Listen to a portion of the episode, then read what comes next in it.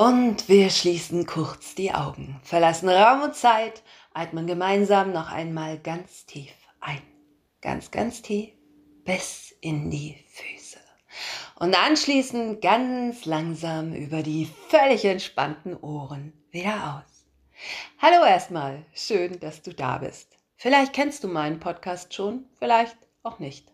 Das ist im Grunde völlig egal. Herzlich willkommen.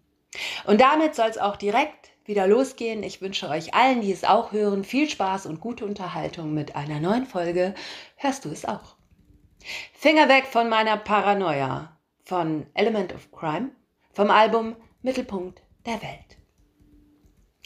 Eine Paranoia ist per Definition eine durch gesteigertes Misstrauen gekennzeichnete Persönlichkeitsstörung mit Wahnvorstellungen. Also im Prinzip wenn man jetzt sagen würde, jeder, der an der absoluten Richtigkeit und Notwendigkeit aller in den letzten zwei Jahren getroffenen Corona-Maßnahmen auch nur den leisesten Zweifel hegt, ist ein, ähm, ach nee, Moment. Das wird ja jetzt sogar das Gegenteil implizieren. Also, dass diese sogenannten Nee, nee, nee. Vergesst das bitte sofort wieder. Alles, was ich gerade sagen wollte, da muss ich wohl wirklich erst noch mal richtig und ganz in Ruhe drüber nachdenken. Ah, das ärgert mich jetzt. Ist auch schwierig, dieses Thema, finde ich. Ein falsches Wort und zack. Siehst du wie die Brocken unserer Heimaterde dort, wo die Straße eine Biege macht nach Ost? Schwalben gleich im Tiefflug links und rechts dem großen Loch entfliehen. Wer den deutschen Tiefbau kennt, kann nicht die Frechheit übersehen, mit der die Lüge sich hier eine Schneise fräst. Sagt, dass ich mich irre und ich weiß, auf wessen Seite du jetzt stehst. Finger weg von meiner Paranoia. Sie war mir immer lieb und teuer, nie ließ sie mich so kalt im Stich wie du. Einer hält den Spaten und zwei schauen ihm am Halten zu. So ist es vielleicht an etwas zu glauben, sei es in den Augen anderer auch noch so blödsinnig, gibt uns eine gewisse Sicherheit. Sicherheit in Zeiten von Unruhe und Not. So betrachtet sollte es wiederum völlig legitim sein, dass jeder an etwas glauben darf, an das er subjektiv betrachtet gerne glauben möchte. Ich glaube, Früher, also vor Corona, konnte man das noch so sehen, so entspannt, so nach dem Motto, jedem Tierchen sein Pläsierchen. Aber ich finde wirklich, es ist inzwischen eher schwierig geworden zu entscheiden, wo der Begriff einer Paranoia angebracht ist und wo nicht. Ich meine, im Grunde wissen wir doch, dass nicht jeder, der zur Impfung Nein und zu Waffen Ja sagt, gleichzeitig auch ein Mensch sein muss, der generell einer extremen Weltanschauung verhaftet ist. Aber manchmal, da bin ich mir dann doch wieder nicht so sicher. Neulich wollte ich eigentlich nur kurz zur Apotheke. Stelle fest, kein Parkplatz frei. Auf der gegenüberliegenden Straßenseite absolutes Halteverbot. Naja, dachte ich, da in dem einen Auto, was auf dem Apothekenparkplatz steht, da sitzt ja jemand drin. Jemand weibliches. Vielleicht wartet die bloß auf wen und fährt gleich raus. Ich stelle mich also mit meinem Wagen zu Wartezwecken ins Halteverbot, um nach Freiwerden des begehrten Parkplatzes unverzüglich umzusetzen. Dann sehe ich zu, wie die Frau in dem Auto gegenüber mich nervös durch ihren Rückspiegel beobachtet.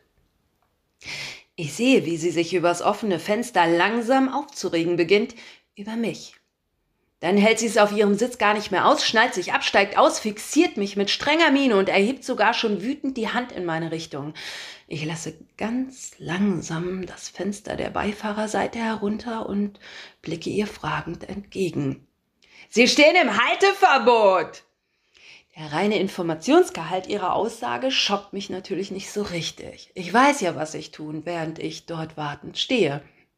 Aber wie aufgebracht, wie außer sich diese Frau ist, das finde ich schon bemerkenswert. Also antworte ich ganz ruhig und deutlich, sind Sie in Sorge?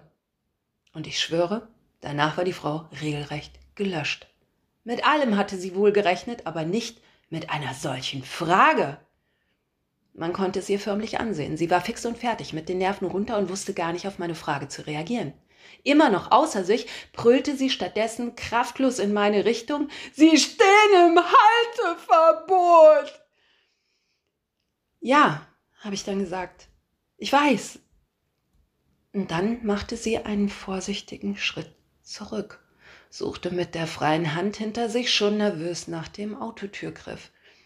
Sind Sie in Sorge, dass Sie nicht aus Ihrer Parklücke kommen, wenn ich hier stehen bleibe? Wollte ich dann wissen und sah sie noch nickend, während sie den Fuß schon wieder halb in den Innenraum ihres Wagens zurückstellte. Ich fahre da mal ein Stück zurück, damit Sie gleich mehr Platz zum Ausparken haben. Ist das okay für Sie? Sie nickte kurz und stieg eilig zurück in ihren Wagen, um dort hektisch alle Fenster und Türen von innen zu verriegeln. Ich habe tatsächlich überlegt, ob ich ihr noch winken sollte, als sie später wegfuhr, aber ich habe es lieber gelassen. Ich wollte nicht riskieren, dass sie einen Unfall verursacht. Wegen mir. Und ich weiß natürlich nicht, ob es an dieser langen Zeit des Maskentragens liegt, aber ich vermute schon oftmals, dass diese Corona-Zeit, geimpft oder ungeimpft, uns in unserem Sozialverhalten nicht unbedingt sehr viel kompetenter gemacht hat. Warum hält der Zeitungsmann die Finger so gekrümmt, wenn er mir die Zigarettenschachtel gibt? Und wie viele seine Witze macht er immer nur bei mir? Was weiß er, was ich nicht weiß, und was gibt man ihm dafür, dass er mich pünktlich jeden Morgen deprimiert? Sagt, dass ich verrückt bin und ich schwör dir, du kriegst eine geschmiert. Finger weg von meiner Paranoia. Sie war mir immer lieb und teuer, nie ließ sie mich so kalt im Stich wie du. Einer hält den Spaten und zwei schauen ihm am Halten zu. Hinter allem oder immerhin vielem eine das Leid des anderen in Kauf nehmende Absicht zu vermuten, ist bekanntermaßen tägliches Geschäft von Leuten, die sich beruflich mit Rechtsfragen auseinandersetzen müssen. So beauftragten auch mein Mann und ich einmal einen Anwalt, der für uns klären sollte, inwieweit wir, ich hatte das in der Folge Wünsch dir was über die toten Hosen bereits angerissen, Schadensersatzansprüche gegenüber den Verkäufern unseres Hauses aufgrund maroder Kellerwände geltend machen könnten. Müßig hier zu betonen, dass beide Seiten, also mein Mann und ich, ebenso wie die Erbengemeinschaft, die uns seinerzeit versicherte, das Objekt einwandfrei und ohne versteckte Mängel an uns verkauft zu haben, sich gleichermaßen im Recht sahen.